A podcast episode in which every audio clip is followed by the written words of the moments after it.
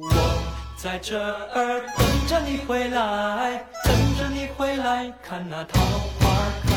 Hello，大家好，我依然是你们萌音满腰一推倒神交体日要抱抱的滴答姑娘呀。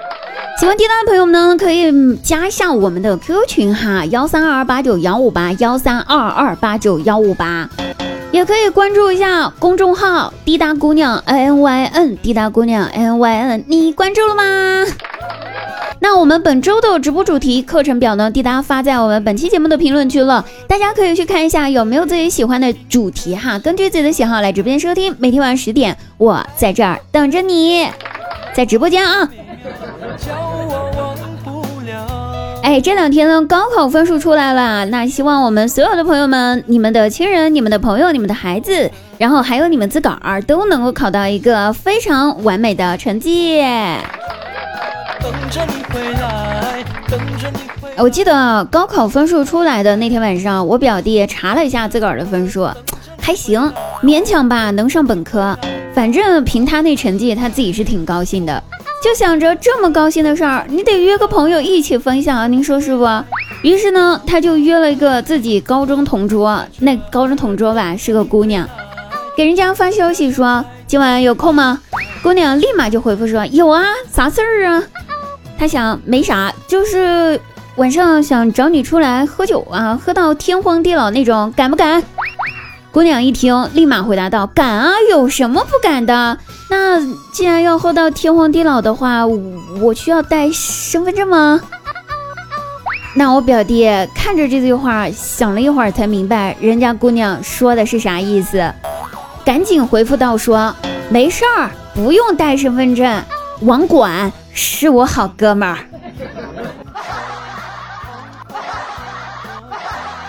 确定表弟，你脑子没有缺根筋儿？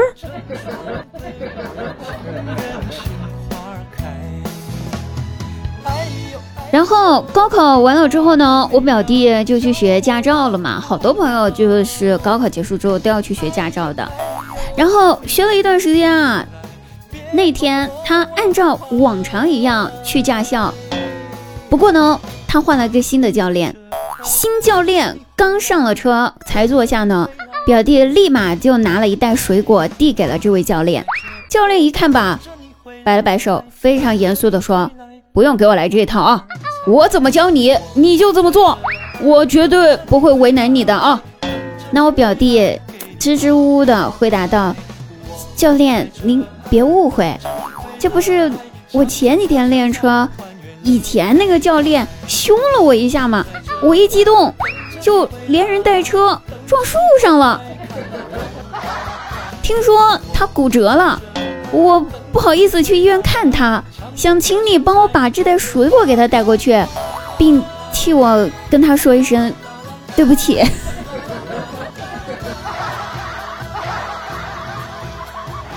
你也是没谁了，都能够把教练撞进了驾校，你也是牛皮 plus 呀！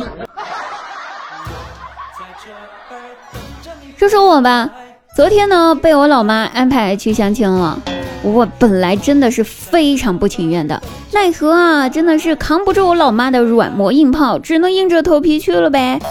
完了，到了相亲地点，发现相亲对象竟然是我们公司最近新来的小哥哥，主要吧这小哥哥吧，私下咱们那个女同事们讨论的时候都称之为男神，因为长得帅。又年轻，那我见到是他吧，一下激动了，得好好把握这个机会啊！你说能和男神约会，这机会能有几回呀？于是我开始认真的想想，怎么介绍自己的优点比较好呢？对吧？能让人家记住，并且对我有好感，那更好了。所以我就想啊想啊想啊，由于太激动，又太迫切的想展现自己的优点，结果吧，怎么想都想不到啊！急得我坐立不安呢，我都快怀疑我自个儿是不是真的没有优点了。然后这时候男神看我坐立不安了，非常安慰的声音就传来了，跟我说：“你怎么了？是不是又想放屁了？” 上班的时候我就发现你老是喜欢偷偷的放屁。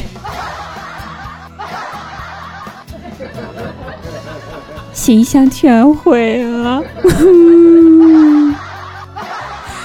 哎，总结一下，我好像跟男神没有任何缘分呢。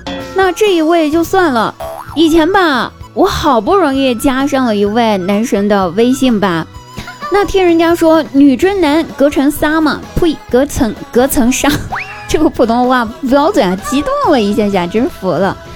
然后呢，我想着说，你说这追个男生可能会比较容易嘛，于是我就疯狂的对人家展开了攻势呀。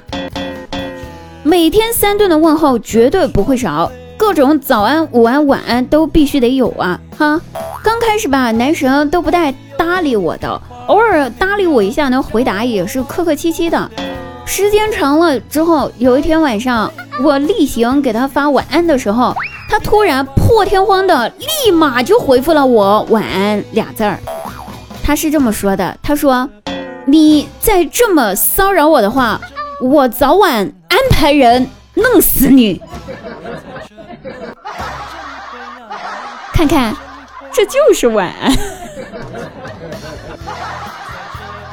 等着你回来好了，朋友们，本节目到此结束了。记得晚上十点，我在直播间等你，不见不散，拜拜。